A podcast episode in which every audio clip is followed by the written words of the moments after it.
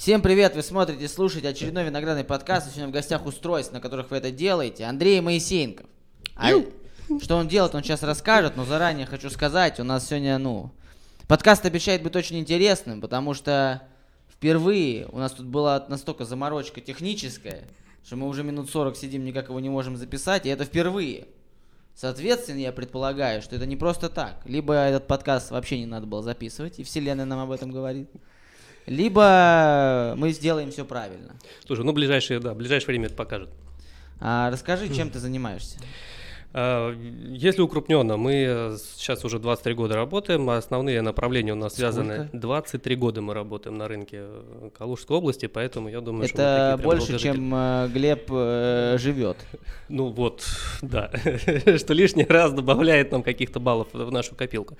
Вот, и все это время мы занимаемся аудитом, оценкой имущества, э, разработкой бизнес-планов. С 2006 года мы занимаемся ведением бухгалтерского учета, но мы как бы в основном стараемся брать такие крупные компании.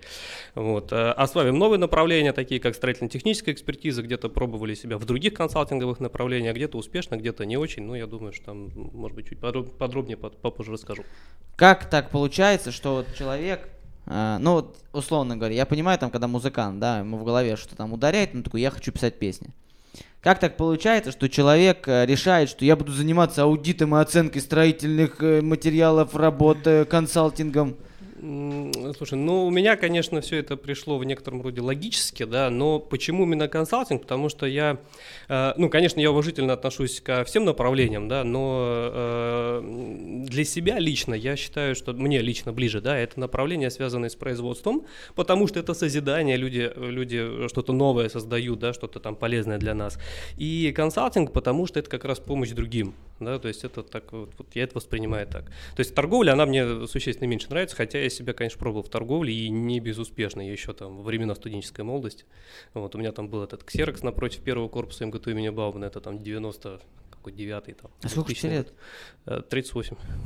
Из них 23 ты занимаешься... Э, как компания называется? Э, компания раньше называлась Росэкспертиза, потом РБК Экспертиза, сейчас это группа компании Малтон. Вот. Э, ее основал в 96 году отец мой. Вот. Ну вот я фактически с ее основания, с 96 -го года я там бегаю курьером, сначала бегал, да, потом сети монтировал, прокладывал. Вот. Ну а где-то с 2008 я полноценно возглавил это предприятие.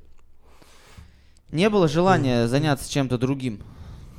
Конечно, было, и оно до сих пор остается. Это, это нормальное явление, мне кажется, для любого предпринимателя, э, сохраняя и приумножая то, что есть, э, искать еще что-то новое. Ну, потому что если мы там будем стоять на месте, ну, даже время сейчас показывает, да, у нас некоторые направления, они стагнируют. И не потому, что там я ими плохо управляю, там, или коллектив что-то не доделывает, а потому что мир очень меняется, да, то есть э, есть направления, которые относительно молодые, и они точно так же быстро умирают. Вот, и э, к нашему сожалению, мы в ряде этих направлений работаем, и я прекрасно понимаю, что вот что нас может ждать впереди, и мы как бы к этому готовимся. Вот, я пробовал себя еще там, ну, не себя, а наш нашу компанию, там, в, в частности, свои силы, да, еще в э, веб-студии. Вот. Ну, блин, я понял, что не очень удачно, и поэтому мы быстро от этого направления отказались.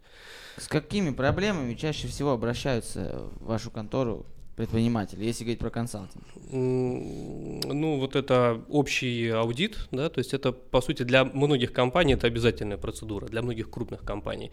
Вот, поэтому там они, понимая, что они должны это заказать, эту услугу, они дальше уже выбирают по качеству. Для тех, кто вообще не в, шарит даже в слове аудит, что это, это такое? Это наши бойцы приходят э, и смотрят бухгалтерию на наличие каких-то ошибок, и желательно это сделать до э, налоговой, чтобы мы превентивно где-то смогли могли работать, подсказать, чтобы компания не нарвалась на какие-то там уже большие штрафы. Потому что когда налоговые приходят, там уже все. Там уже сложнее общаться. То есть, если где-то мы еще можем подсказать, что сделать, там какие-то уточненные декларации подать, еще что-то, то налоговая чаще уже она менее охотно идет на какие-то диалоги. Вот, в части оценки это у нас основное направление связано с оценкой залогов. Вот, когда предприятие там отдает э, в залог банку там здание, не там какое-то оборудование, банкиры чаще просят, ребят, нам нужно перестраховать свои риски, давайте топать к оценщикам. Вот. Ну, по буху счету здесь очевидно все. Оценка, как, как происходит оценка? По каким ну, критериям? а. Вот если прям примитивно. Э, Вот, блин, ну это скучно на самом деле. Там, там у нас три метода есть, да, есть затратный, сравнительно доходный. То есть, если мы берем недвигу, да, то мы сначала смотрим, сто- сколько стоит ее э, построить, да, у нас есть определенные таблицы специальные, э, потом сравнительным подходом мы смотрим, сколько примерно, ну, какие, какая недвижимость аналогичного плана сейчас выставлена на продажу. И третий подход это сколько она потенциально может принести бабок там в каком-то длинном периоде, да, там на 3-5 лет. Потом все это согласуется. Вот, на самом деле процедура, конечно, ну, она непростая, но для такого детального объяснения она достаточно скучная, поэтому я думаю, что мы Ну, У сейчас... тебя есть какое-то образование по этой Да, конечно, я проходил профпереподготовку в 2004 году. А по образованию по изначальному Магистр кто? техники и технологий. Я программист вообще.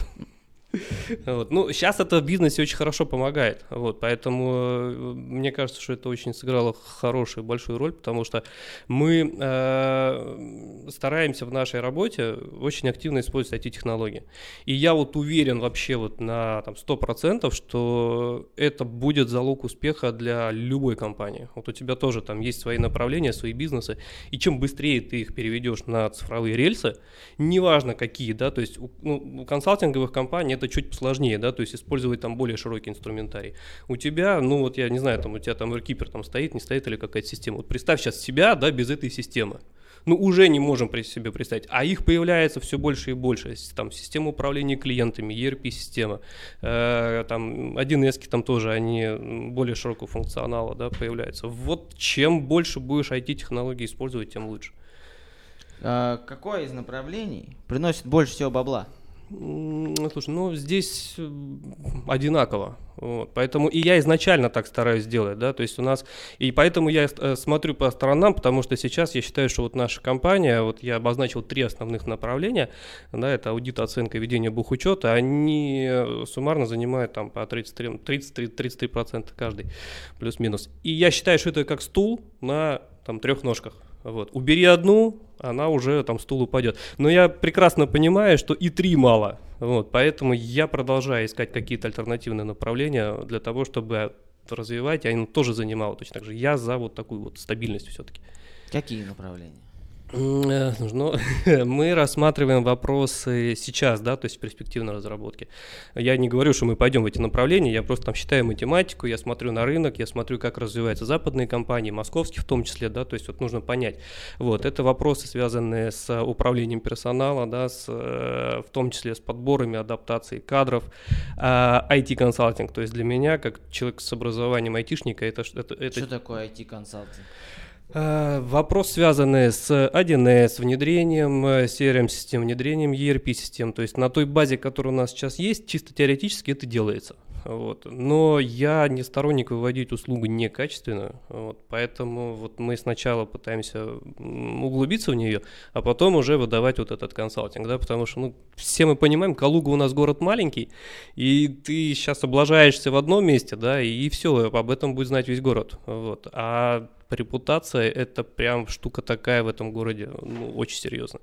Это, знаешь, я позволю себе рассказать анекдот, который э, небезызвестный Игорь Ман любит, да, когда мужик там купил э, Rolls-Royce, вот, уехал из автосалона, потом его это догоняет э, продавец, говорит, мужчина, мужчина, постойте, мы забыли в ваш этот, в вашу машину движок поставить. А Вот, он такой, блин, ребят, я 30 километров проехал, говорит, а как я проехал? Говорит, на репутации. Ну вот, да, вот поэтому это очень важная штука, и репутация в нашем городе это прям вот все. Вот мы 23 года на ней едем. Поэтому не хочется делать какие-то плохие проекты, мы сначала вникаем, а только потом уже говорим, да, ребята, окей, мы готовы. Вот. А если вот, например, такая история, если вообще поговорить, в принципе, о бизнесе в регионе, я думаю, что м, это от- соотносится и к другим провинциальным регионам и городам. А, я вот просто за себя скажу, опять же, поверхностно. Я считаю, что основная проблема бизнеса калужского, да, а, не крупного бизнеса, а более мелкого бизнеса, как раз заключается в том, что многие люди не хотят э, обращаться к современным движухам и к тому, что им предлагает время. И привыкли строить свой бизнес посредством, а, это мой кореш, по-братски сейчас я ему сделаю, а сейчас вот это, вот это. Как ты считаешь, какая основная проблема а, вот бизнесменов в регионах сейчас? Что им мешает становиться там всемирно известными компаниями из гаражей? как это происходит там в Штатах, например. Слушай, ну, опять же, мы, к сожалению, не, э, не успеваем за теми технологиями, которые к нам приходят. И я сейчас имею в виду даже не IT-технологии, да, я имею в виду технологии построения бизнес-процессов, да, то есть мы вот посмотришь, как это делается на Западе, да даже посмотришь, как это делается в Москве, но ну, мы реально динозавры. Меня прям зависть берет, я когда я, ну, в, в рамках бенчмаркинга я стараюсь подсматривать за другими компаниями, в, в особенности московскими, потому что все-таки они даже э, э, западный опыт, они стараются адаптировать под российские реалии, поэтому за московскими чуть интереснее интереснее подсматривать. Э, и я вообще, у меня слюнки текут просто от, от тех технологий, которые они используют вот, в своей работе. Я понимаю, что вот нам сейчас против них там, ну, противопоставить что-то очень тяжело.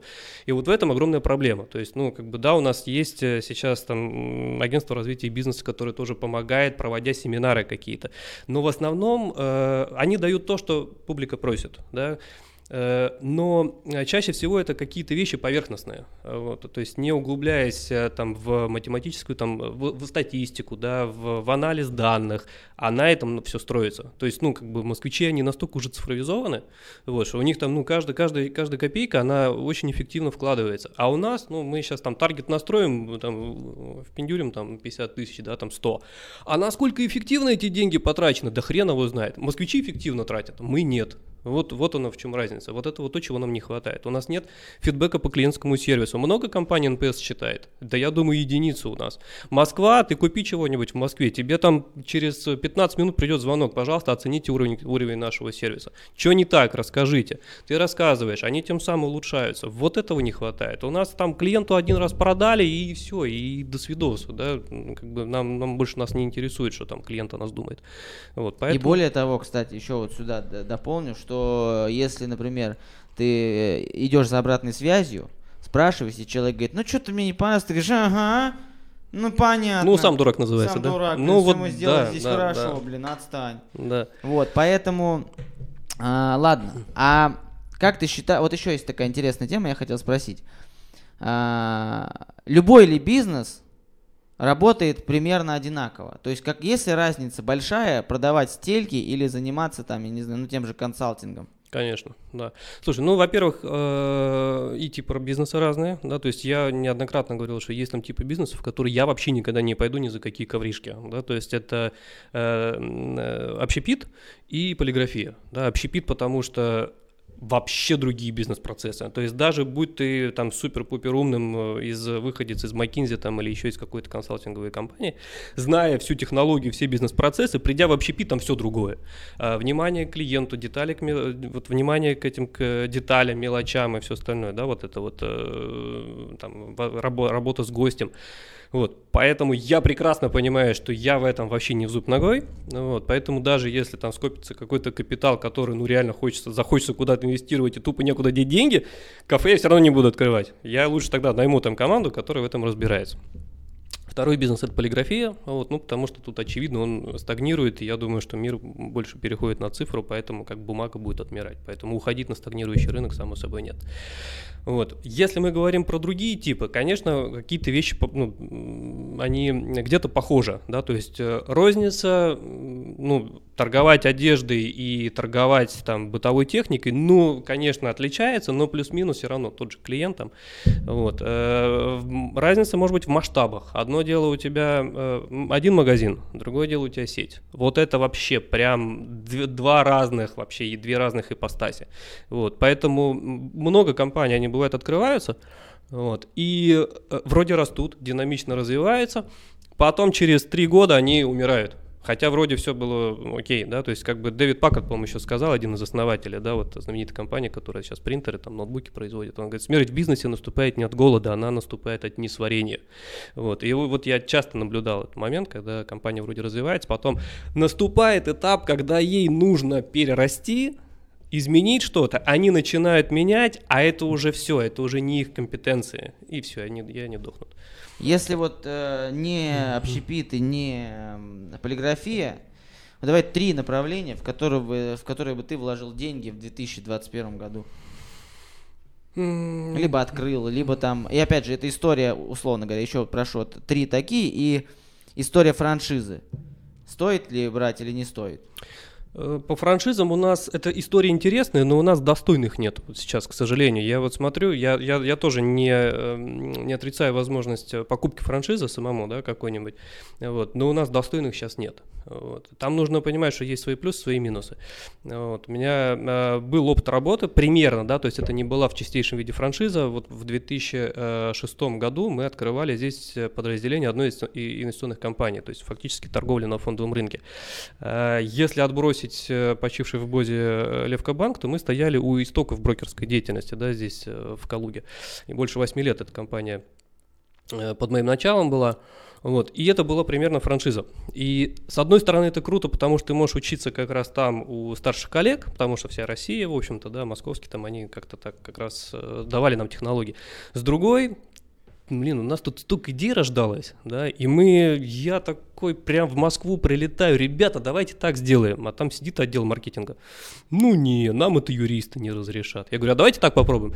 Ну не, на это денег много надо. Я говорю, я свои заплачу. Не, а мы тогда провести не сможем. Ну вот, вот, и вот эти ограничения, и вроде ты креативишь и пытаешься что-то вперед двинуть, а тебе по, по рукам бьют, и ну обидно просто становится.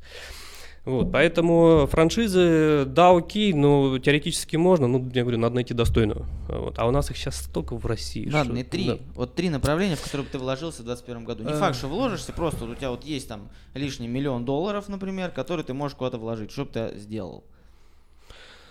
Слушай, ну я бы масштабировал, во-первых, то, что есть, потому что сейчас реально вот в этом плане чуть не хватает, да, э, в части особенно там строительно-технической экспертизы, там очень много в таких серьезных вложений, связанных с, с оборудованием, то есть, ну, ну, я бы, я бы вот как-то расширил бы вот спектр оказываемых услуг в рамках этого направления. А, вот о чем я сказал, кадровый консалтинг, мне кажется, у нас в Калуге и в России этого сейчас не хватает, потому что я знаю, где туда э, подпихнуть IT-технологию. Э, вот. Э, это второе. Ну, третье. Слушай, хороший вопрос. Сыроварня. Вафельный. Ну это пищевка. Ну это опять пищевка, Вань. Я, я в нем не понимаю ничего. Там эти технологии производства, это, это все от меня настолько далеко. Не знаю, не могу тебе сказать. Интересно. Но все равно консалтинг. Я думаю, что это все равно было бы консалтингом. С кадровыми агентствами нормальными, я согласен, большая проблема, и поиск персонала это серьезная задача. И э, наконец-то настало время, когда человек ценится больше, чем группа. И люди поняли, что по-настоящему крутого профессионала найти очень сложно. Безусловно. Потому что институты выпускали огромное количество, десятки тысяч менеджеров, из них один-два талантливые на самом деле менеджеры или управленцы. Это реально, я думаю, интересное направление. Ладно, не могу не затронуть такую тему, как... Эм...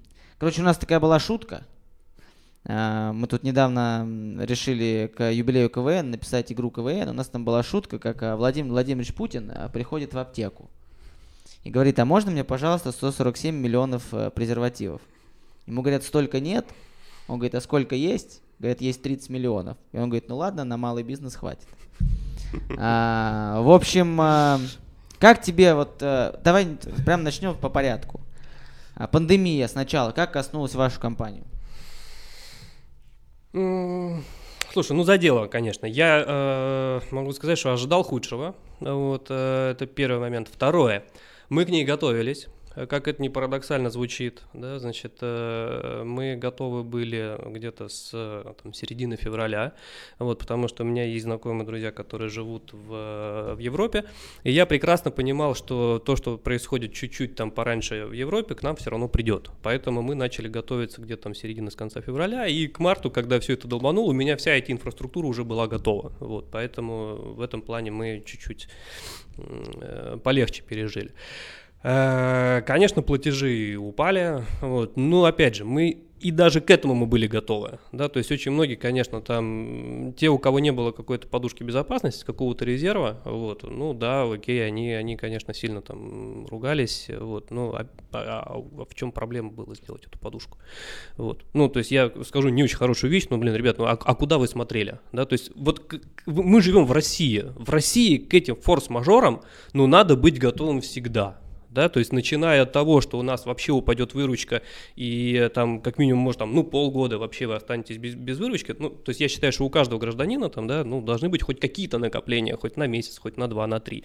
Чем отличается бизнес от э, вот этих личных вещей? Да, да ничем, это те же самые управления финансами. Вот, я понимаю, что когда получаешь там 20-25 тысяч рублей, ну, тяжело накопить. Вот, конечно, да, то есть там при среднем уровне заработной платы у нас там, конечно, сейчас декламируют, что сколько там она там, 43? 36 там, не, не, ни хрена, не-не-не, там 43 или даже 48 она средняя. Вот, ну, как бы умалчивают, конечно, да, премудрости статистики, что это нифига не, ну, это средняя, да, на, надо смотреть ну, чуть другую. миллиона, второго 30. И да, да, да, это, это из области, да, кто-то съел там э, капусту, да, кто-то кто мясо, а в среднем мы съели голубцы. Mm-hmm. Вот, поэтому, да, это манипуляция цифрами, это манипуляция статистикой, поэтому мне кажется, что там средний у нас сейчас где-то по России там 27, э, ну, по, по Калуге, да, там 25-27, усредненка где-то, да, такая. Конечно, тяжело с них откладывать. Вот, ну, хоть сколько-нибудь, ребят, ну, за год, за два, за три, там, ну, какой-то кусок все равно можно попробовать. То же самое в бизнесе, ну, отложите чуть-чуть. Мы в России живем. Вот. У нас вот эта жопа, она может произойти в любой момент. Еще, кстати, ладно, немножко вот э, отойдем с намеченного мной направления, вот как раз про Россию. Мне, я всем это говорю, и э, скажу еще раз. Я считаю, что в нашей стране э, ты рано или поздно упираешься в потолок, когда растешь. И у тебя есть два варианта. Либо этот потолок пробить своей головой, и тебе сверху дадут по шапке. Либо прогнуться и раком под этим потолком ходить там сколько тебе удобно. И самая главная проблема, что как развиваться предпринимателем, начинающим, амбициозным, у которых есть желание, когда тебе в любой момент за секунду тебе могут сказать, нет, все, ты не работаешь. Как пример с кальянами. А, вроде как бы, да, запретили. А, круто, молодцы, здорово. Там я не люблю кальяны, сразу признаю всем. Там, это правильно. Я, это ну, правильно. я не фанатею с этого, я ну, не знаю. Каждому свое, но мне лично это не приносит удовольствия.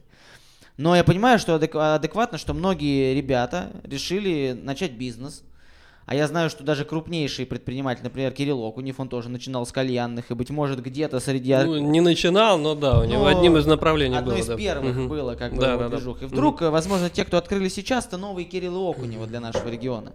Им сказали сначала вроде как будет какой-то новый аквет, какая-то там новая история, а потом хлоп и сказали нельзя. А люди там вложили деньги, и э, это же не только с кальянами, не только с общепитом. Со многим у нас вот вроде делаешь, делаешь, делаешь, и нет уверенности в том, что все, что ты делаешь, завтра не запретят. В связи с этим вопрос. Э, как ты считаешь, просто свое мнение, э, что происходит с малым бизнесом, сначала так, что происходит с малым бизнесом сейчас и что с ним будет в ближайший год?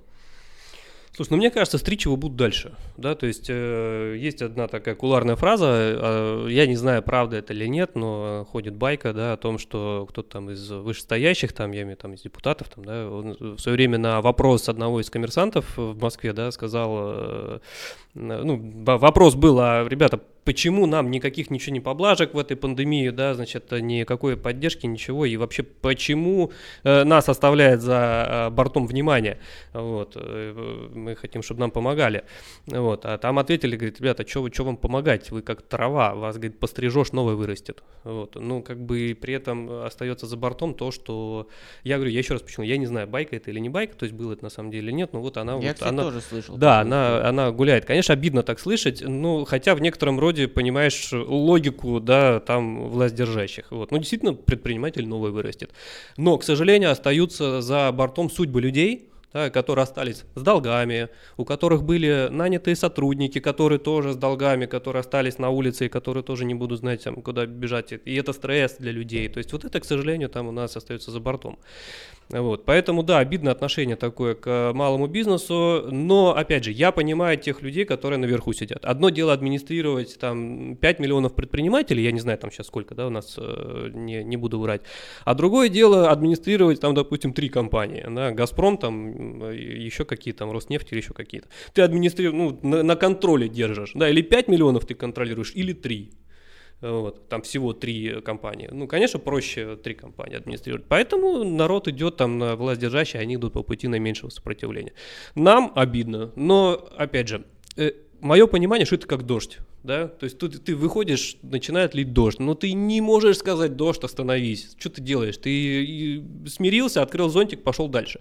То же самое и здесь. Предприниматели, да, нас Вот, нас мучает. ну, единственное, что мы можем, смириться, открыть зонтик и адаптироваться к этим условиям. Надо.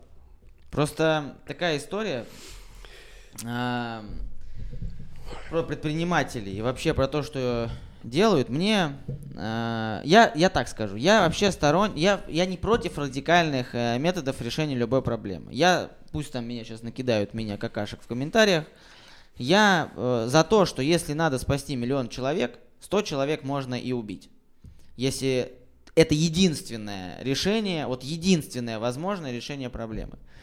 Я согласен, если для того, чтобы наша страна была здорова, чтобы люди не болели, нужно радикально подойти к решению какому-то вопроса, по закрытию какого-то вида бизнеса, там, по ограничениям, я готов на них пойти. Просто в данном случае, я, например, если берем сейчас, я говорю про общепит, я не понимаю, каким образом это реально может э, исправить ситуацию с коронавирусом. То есть, условно говоря, в 11 вечера, сейчас же, а, сейчас 12 запретили работать. То есть 12, mm-hmm. что коронавирус особенно страшен, а в маршрутках в течение всего дня он не страшен. Слушай, ну я тоже считаю это в некотором роде лицемерием э, э, в части общепита, да, потому что что общепит, что маршрутка, да, причем маршрутка, по-моему, еще существенно хуже, да, чем тот же общепит, где по большому, ну, подавляющее большинство соблюдает эти нормы. Вот, в части э, да, расстояния да. между столами, масками и так далее. Вот. И там реально, там, куда сейчас не зайдешь, все соблюдают. Очень строго за этим следят. В маршрутке кто-то следит? Да никто не следит. Поэтому, в моем понимании, конечно, вот в части общепита это, это одно из величайших лицемерий современного времени. С другой стороны, опять же, как вот запретить маршрутки? Никак. И, и метро. Представляешь, сейчас метро запретить в Москве? Да ну, это вообще там народ потом на баррикады пойдет сразу. Это коллапс будет. Вот, поэтому, да, конечно, там они вынуждены лавировать между молотом и наковальней. Вот. Ну, что делать? Нет, я понимаю, что, скорее всего, у власти имущих достаточно сложная ситуация. Э, катастрофически сложная. Я не понимаю только одного. Я понимаю, что сама ситуация, которая происходит сейчас в мире, она э, очень, дает очень большой boost для захода в задницу всех вокруг. Это я понимаю. И я понимаю их также. Там же в первую очередь там не роботы сидят, а люди. Такие же, как мы, которые кушают, приходят вечером домой, там, с семьями. Они тоже вот с такими головами и сидят, думают, что делать. Просто, э, видимо, когда они сбиваются в кучу, у них не очень получается принимать верные решения. Но, а я не знаю, какое бы я решение принял в данной ситуации. Потому что я понимаю, что, ну, в любом случае кто-то будет недоволен.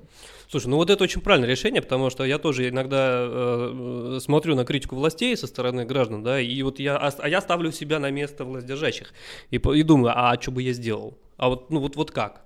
Да, даже поставить себя на место президента, все ругаются там, да, что там не выделяются там деньги на тот, на тот, на тот. Да, конечно, какие-то области у нас э, обидно за них, какие-то остаются недофинансированы, вот. Но в части распределения, ну, не факт, что я бы сделал по-другому. То есть деньги надо запихивать в экономику, да, как каким-то боком, вот. Ну, это делают вот так, как они делают. А как бы я по-другому сделал? Учитывая факторы коррупции, а это тоже как бы там наверху не могут полностью проследить за каждым человеком, да, вот. Систему тоже с нуля очень там и с нуля тоже сложно строить, ну, поэтому не факт, что там кто-то взял бы и сделал лучше, вот. Поэтому, да, у меня кверху тоже есть большие претензии, но Сделал бы лучше, не знаю. претензии. Приходите на кинокомпанию по четвергам в лифтбаре, услышите мое отношение к э, Путину. Не скажу, к какому конкретно Путину, но вот к одному из э, многим нам известным.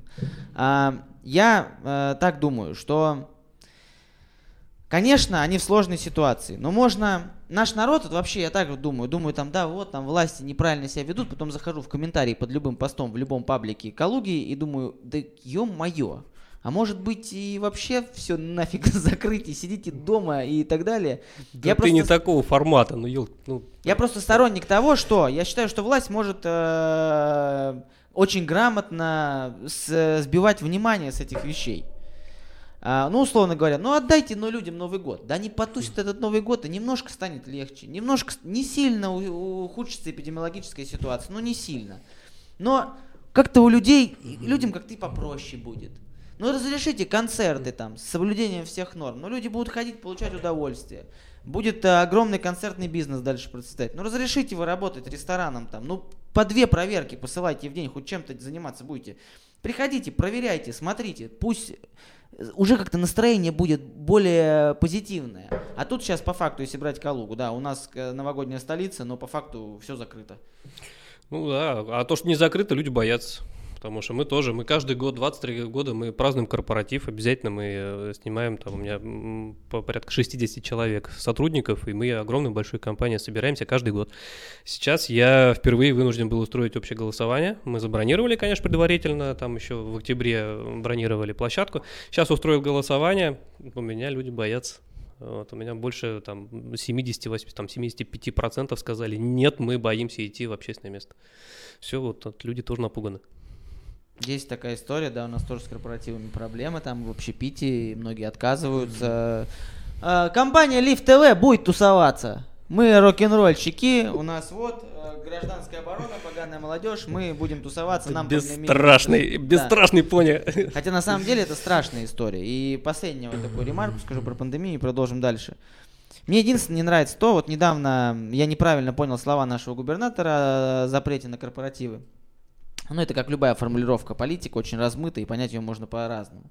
Я высказался на тему того, что э, очень э, жалко, что людям не дают возможность провести праздник.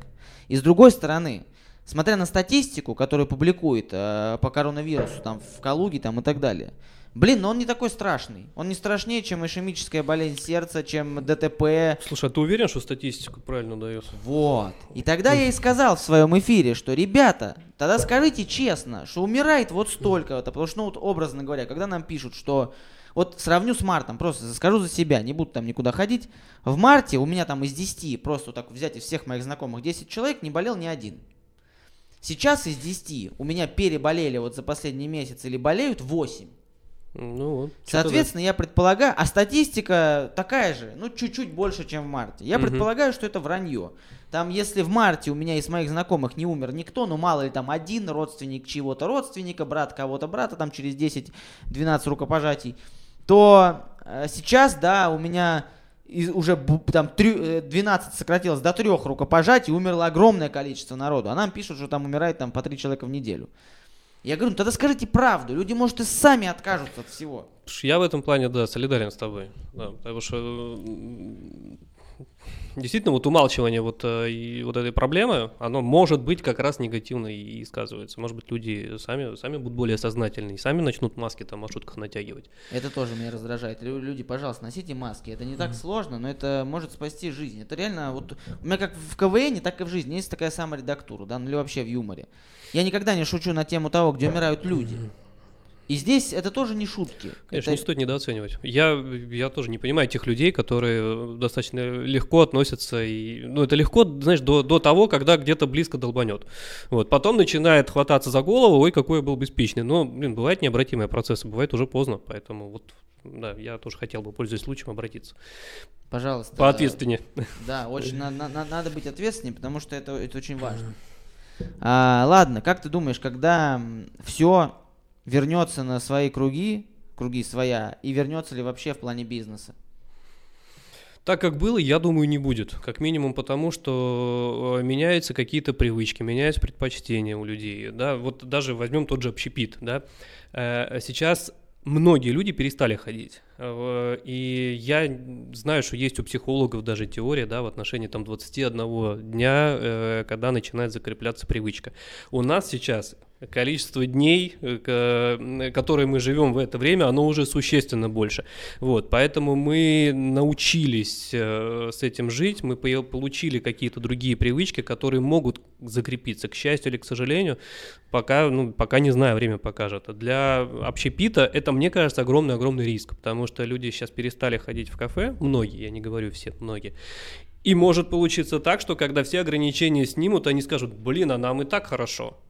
Я оцениваю тут 50 на 50. Это может быть отложенный спрос, с одной стороны. Люди настолько соскучатся, и они скажут, вау, и попрутся дальше, там они там кутить, говорят, блин, мы, нам надоело лежать дома на диване, вот, мы теперь будем вот отдыхать там снова дальше, да, и еще, еще больше начнут. А могут и сказать, блин, а нам-то и так неплохо, мы привыкли уже. Вот, человек это такое, такое существо, которое любит, ну, умеет привыкать быстро. Еще, кстати, вот маленькую ремарку скажу. Вот многие люди там в комментариях пишут, да, там, когда про сообщения про то, что закрывают общение, общепит, типа, ой, не ходили и не будем ходить. Проблема в том, что когда-то, рано или поздно, на какой-нибудь день рождения или другой праздник вам захочется пойти в А караоке. пойти некуда. А пойти некуда, как раз из-за того, что сейчас происходит вот это. Поэтому задумайтесь об этом, это важно. Вот, поэтому да, в этом есть определенная сложность, и э, будет ли, вернется ли оно назад, я, честно говоря, не знаю. Это первый момент. Второй, я не верю, что у нас это закончится в феврале, в марте, там, в апреле и, и так далее. То есть мне кажется, что мы, ну, как минимум год еще примерно можем пожить с этим. Вот, люди настороженно к вакцинации относятся до тех пор, пока, ну, там я не медик, конечно, но я слышал какое-то интервью, да, что до тех пор, пока 85% не будет ходить с антителами, а это или вакцины, или переболели, вот, ну, как бы о том, что у нас там пандемия закончится, и речи мо- быть не может. А это, ну, за 2-3 месяца это не происходит. Вот, поэтому, увы, но нам еще с этим жить. Когда вообще, давай так вот, хорошо, что п- понятное дело, что естественно пандемия это плохо, и когда умирают люди это плохо.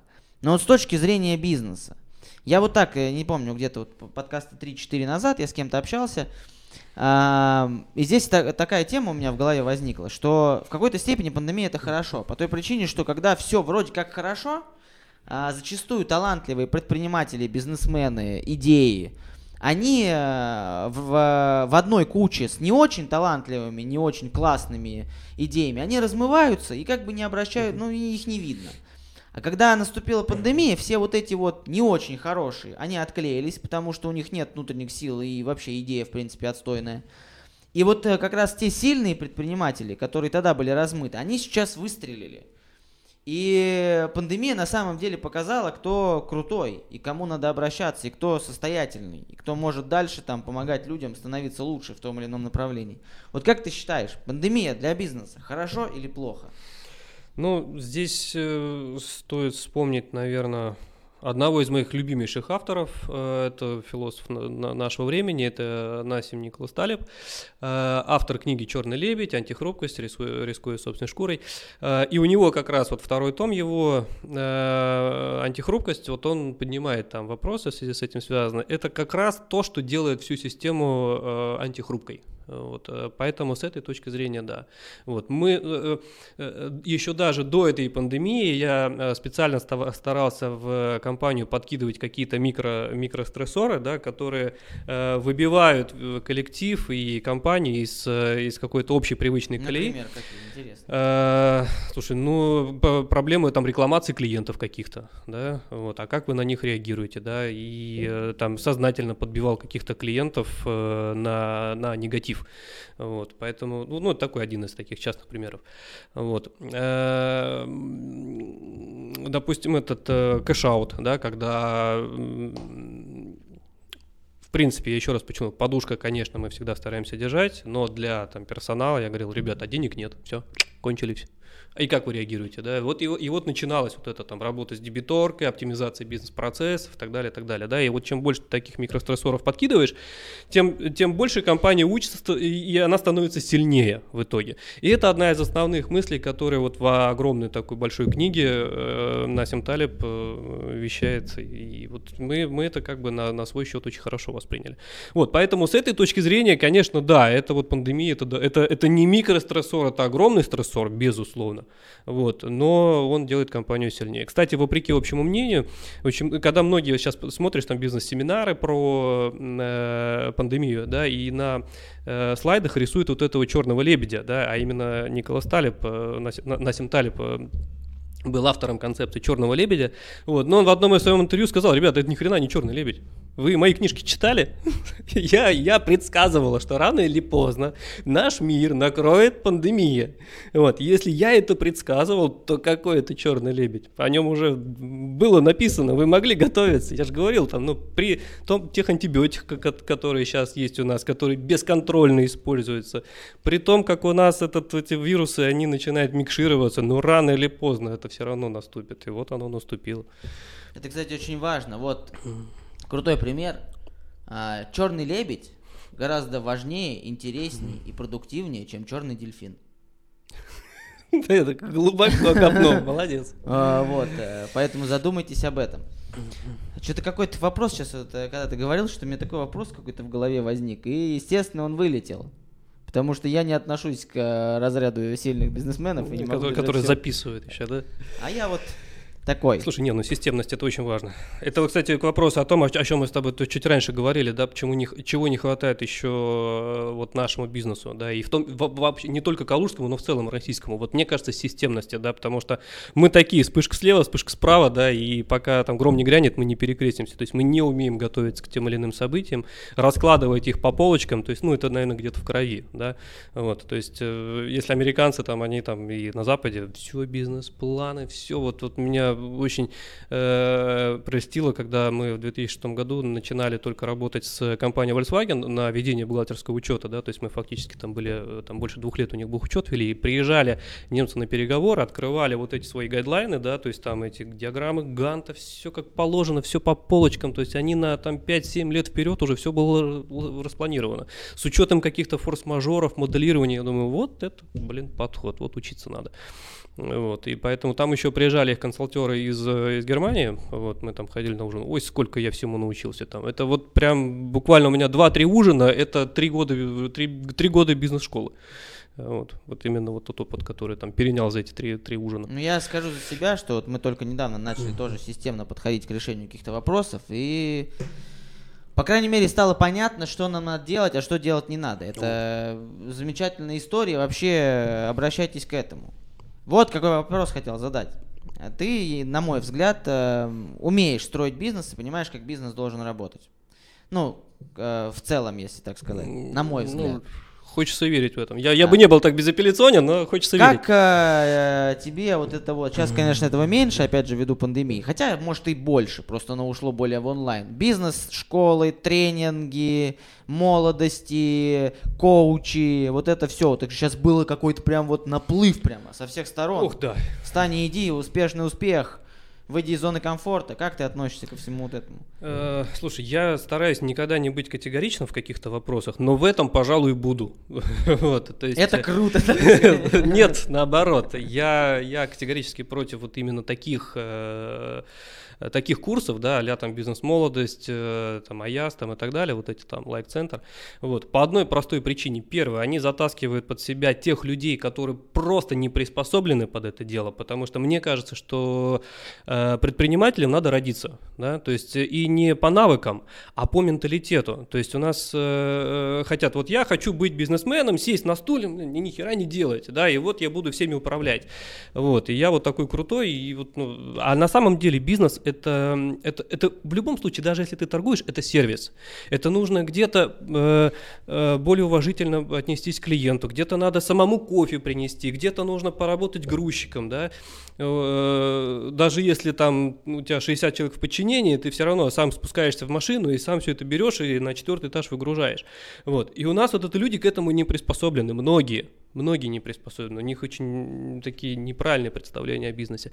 И вот потом начинается, да, то есть этих людей, вот эти секты, коучи и так далее, и так далее, да, их тащат в бизнес, они начинают, пробуют, залезают в долги, и ничего не получается. Вот. Зачастую есть еще побочный эффект, они выжигают рынок, они начинают заходить на этот рынок, они не понимают ценообразования, они ставят там ну супер низкие цены, за счет чего страдают нормальные игроки, потому что за тот ценник, если хорошо посчитать и понять, что тогда этот проект будет убыточен, и за тот ценник работать нельзя, а люди хорошие, качественные, да, там предприниматели, они, получается, остаются неудел.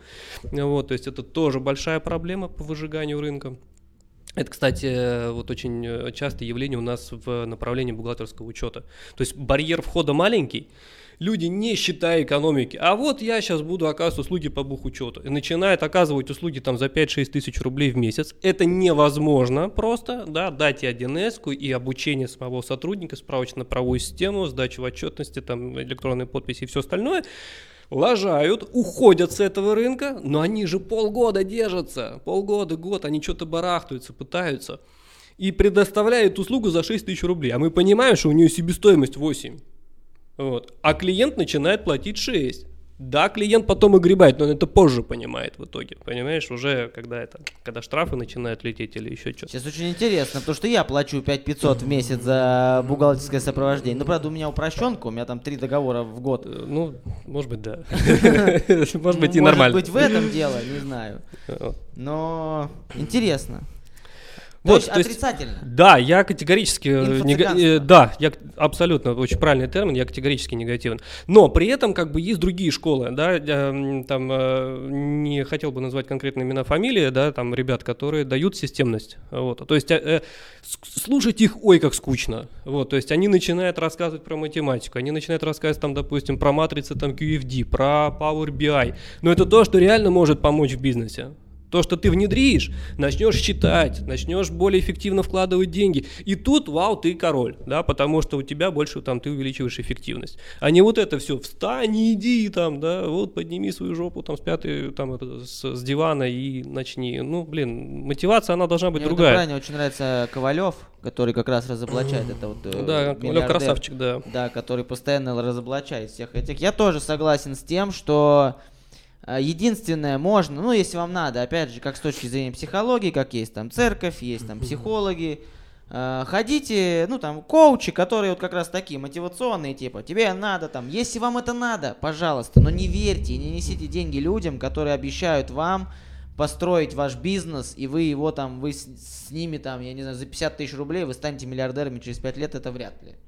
Слушай, ну если тебе нужна мотивация для того, чтобы заниматься бизнесом, ты не тем занимаешься, тебе не надо заниматься бизнесом, да, то есть вот э, хорошую там, ну грубоватую, конечно, но по сути, я согласен. Хорошую фразу сказал Артемий Лебедев в свое время, когда его спросили, а как себя мотивировать.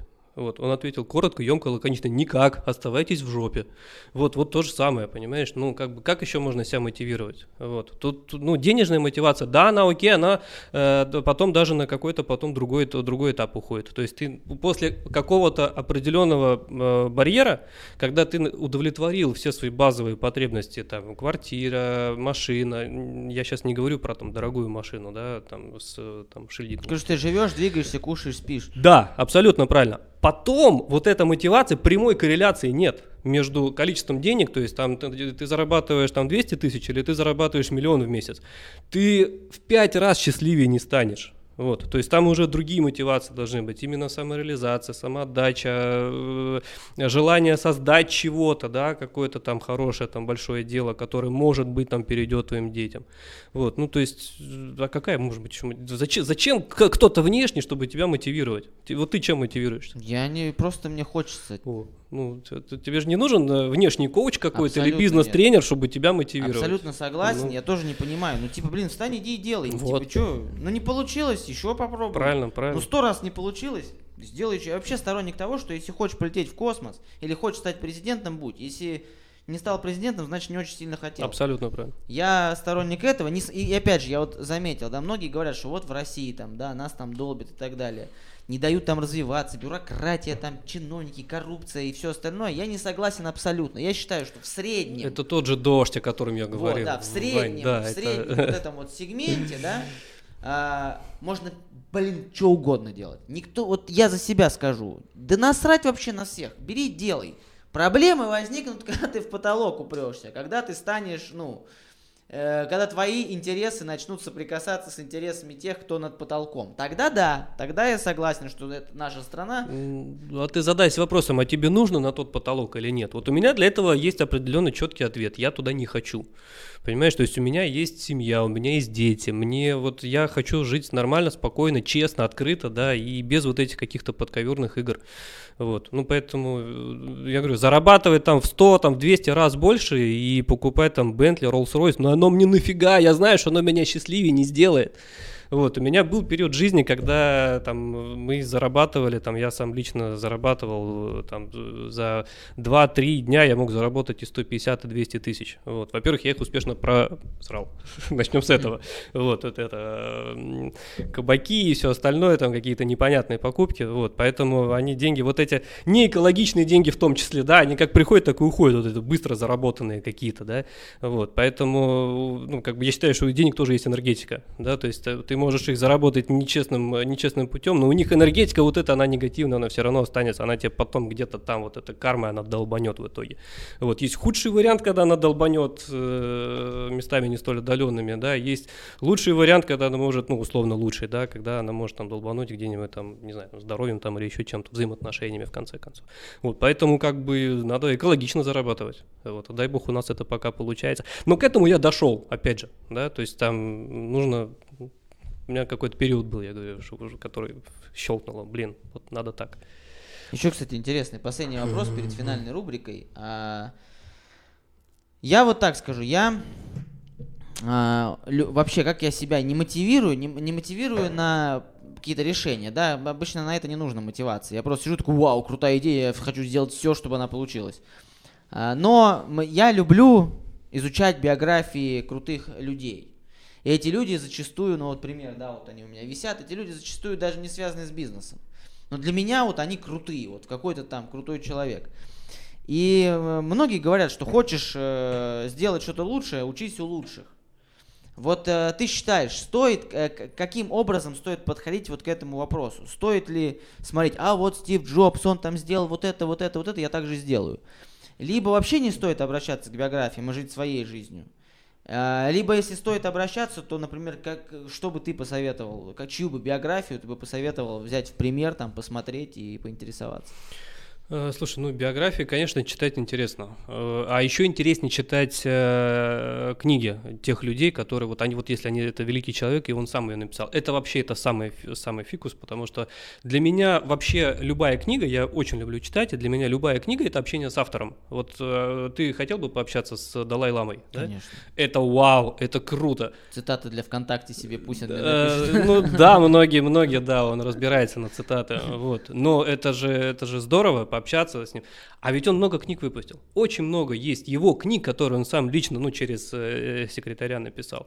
А ты когда читаешь книгу, ну, это же по сути то же самое. Вот. Поэтому, конечно, вот это э, особый цимис, да. Э, И я бы многим советовал, я сам очень люблю это делать. Э, И Далай-Лама, кстати, как раз это один из моих тоже фаворитов. Э, Но при этом ты прав, что эм, совершать те же действия, что совершали они, ну, с вероятностью 99% это тебя не приведет к успеху, да, потому что есть такой феномен, называется ошибка выжившего, да, то есть мы читаем историю успеха, вот про, про Джобса говорят, он не закончил университет. Да, он не закончил университет, многие студенты говорят, а я тогда тоже не буду э, заканчивать университет, потому что Билл Гейтс не закончил, Джобс не закончил, но они же добились успеха. Окей, а сколько за бортом людей, которые не закончили университет и остались вообще за бортом жизни? Вот что-то мы про них не читаем книжек, но их-то существенно больше. Но подсвечиваются вот только вот эти, да, которые как бы чисто случайно, не потому что они не закончили университет, они стали успешными, а за счет каких-то других факторов. Вот, поэтому вот зачастую вот эти аспекты биографии, они воспринимаются, к сожалению, неверно, они воспринимаются как руководство к действию. Вот в этом состоит очень, очень такая большая опасность. Поэтому читать книги других надо, но не, не надо копировать действия этих людей. Интересно. И теперь э, рубрика. Поехали. Здесь как будто бы заставка. А, да, да, да. А вот эта камера, это ты, которому 15 лет. Вот. Скажи что-нибудь себе 15-летнему. Э, пам, пам, пам, пам. Андрюха, продолжай мечтать. Мечтай э, сильнее, мечтай больше и главное, верь в себя. Вот э, чтобы у тебя были самые, самые большие мечты, которые ты мог тебе, тол- себе только позволить. А что, были проблемы с верой в себя в 15-летнем возрасте? Слушай, да они сейчас есть. Чего? Ну, я считаю, что я далеко не э, на 100% выкладываюсь. Я считаю, что я намного лучше могу. У меня в этом плане, прости, но комплекс есть.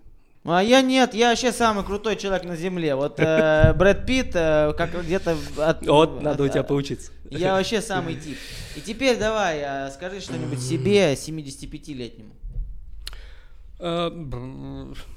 Это было круто, повторим. О! Первый раз ответ э, про повтор. Очень интересно. И теперь, когда мы поговорили с самим собой, скажи что-нибудь любому человеку, который сейчас это смотрит. Ну, наверное, я пожелал бы то, чего желаю себе. Я э, желаю людям, чтобы они побольше верили в себя, побольше, они были посмелее, не боялись ничего и продолжали идти вперед, несмотря ни на что. Потому что мы, э, мы в жизни встречаемся, всегда нам встречаются на пути какие-то препятствия, и побеждает не тот, кто сильно, а побеждает тот, кто умеет быстро подниматься и идти дальше. Поэтому вот я бы пожелал вот так людям. Слова замечательные. Э, я надеюсь, э, тебе понравился подкаст? Да, да, спасибо за такое приятное общение, теплое. Ой, теплое общение, я теплое общение. В общем, э, если хотите подписываться на канал, подписывайтесь. Страница Андрея где-то там в описании. Если хотите поставить лайк, это будет круто. Слушайте нас на всех платформах ВКонтакте, Spotify, Яндекс Музыка, Apple Podcast, вообще везде, где есть все что угодно. И делайте все, что хотите. Пожалуйста, делайте в рамках законодательства Российской Федерации. Пусть оно местами и глуповатое. Но это важно. Это был Виноградный подкаст, это был Андрей Моисеенков. Спасибо тебе, Спасибо. что пришел. Всем Спасибо. пока.